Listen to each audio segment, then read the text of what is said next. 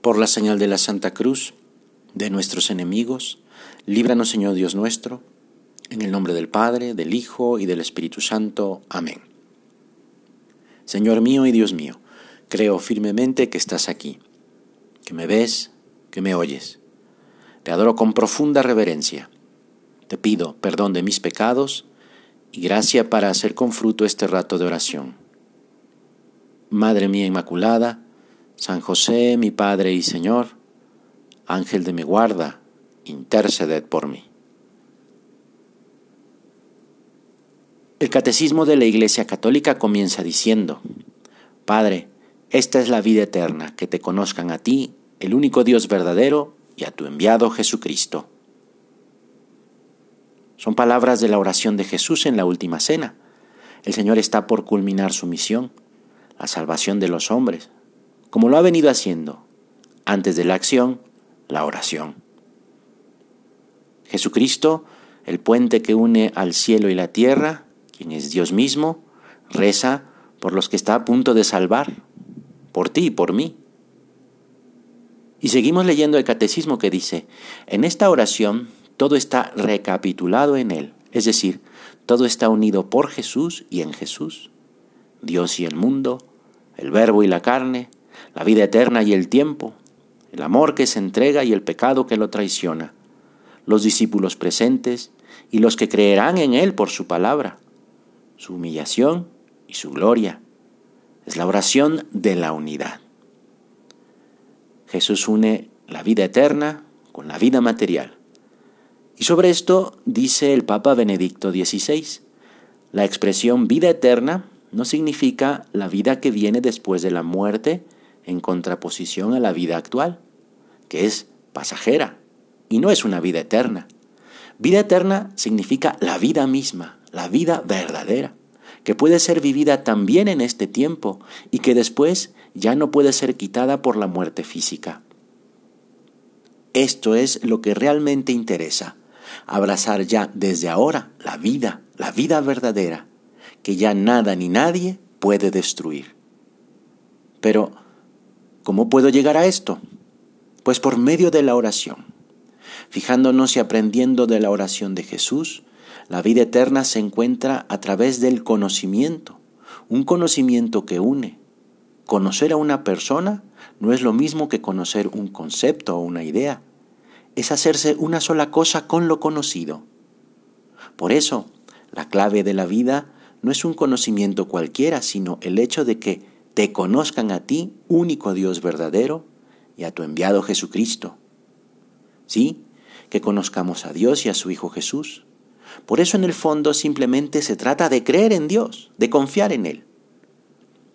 Esto mismo pidió Santa Teresa del Niño Jesús el día de su profesión religiosa, en septiembre de 1890.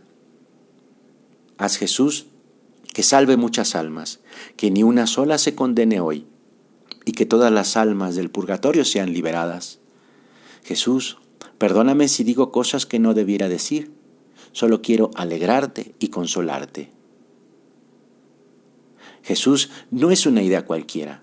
Conocer a Jesús es conocer a una persona, unirse a Él, y esto se da por la oración, y gracias a la oración de Jesús.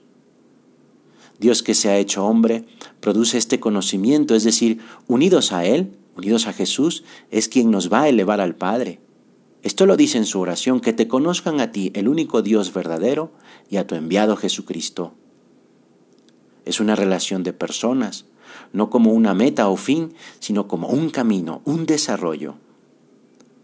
En mi vida ordinaria, en lo que hago todos los días, en mi trabajo, en mi estudio, ahí voy conociendo a Dios, voy descubriendo que Jesús está ahí, dispuesto a vivir su vida conmigo, lo que falta es que yo esté dispuesto a vivir mi vida con Él, unidos en una misma vida.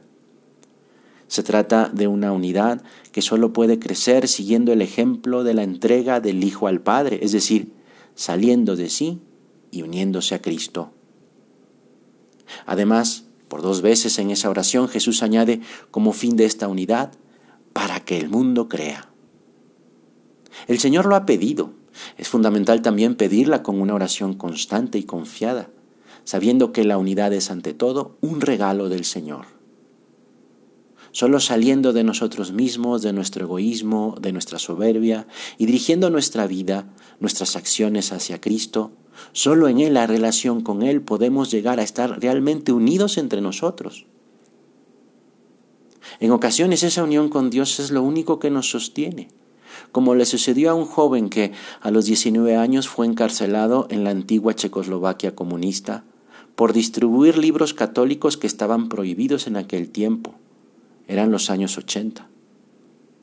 Sus primeros meses en la cárcel los pasó en una celda de dos por tres metros, golpeado y torturado de muchas maneras. En una ocasión un guardia le apuntó con una pistola en la cabeza, porque quería vengarse, pues le decía no podía irse de vacaciones por tener que vigilarlo. Cuenta que fue como si una cuerda gruesa, formada por muchos hilos finos, poco a poco empezase a deshilacharse, hasta que no quedó más que un último hilo sosteniendo su vida. Ese último hilo era la fe en Dios. Ya había perdido la esperanza de que su situación cambiara, y sin embargo sabía que Dios lo tenía todo en sus manos.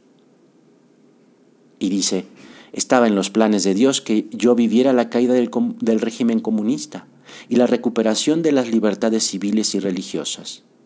En los planes de Dios estaba que me casase y que Dios nos bendijera con ocho hijos. Uno de esos hijos se ordena sacerdote católico el próximo 22 de mayo.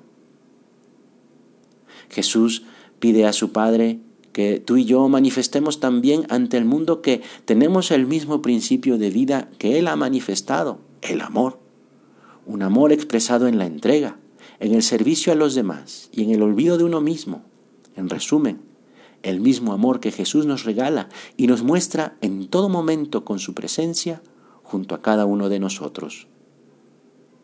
Le pedimos a la Virgen para que vivamos unidos a su Hijo y también le pedimos por aquellos sacerdotes que se van a ordenar en los próximos días. Que así sea. Te doy gracias, Dios mío, por los buenos propósitos, afectos e inspiraciones que me has comunicado en esta meditación. Te pido ayuda para ponerlos por obra.